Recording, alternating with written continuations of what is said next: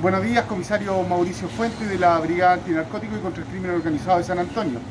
Vengo a informar a ustedes que el día de ayer se realizó un procedimiento policial eh, coordinado con el Ministerio Público, donde eh, se logró realizar la detención de una mujer en la localidad de San Sebastián, esto comuna de Cartagena, encargada de distribuir eh, cocaína base a los diferentes microtraficantes del sector.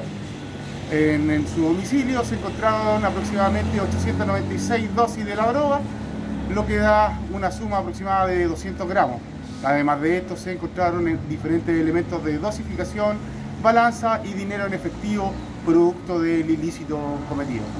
La mujer ya registraba antecedentes policiales y detenciones por el mismo delito con nuestra policía.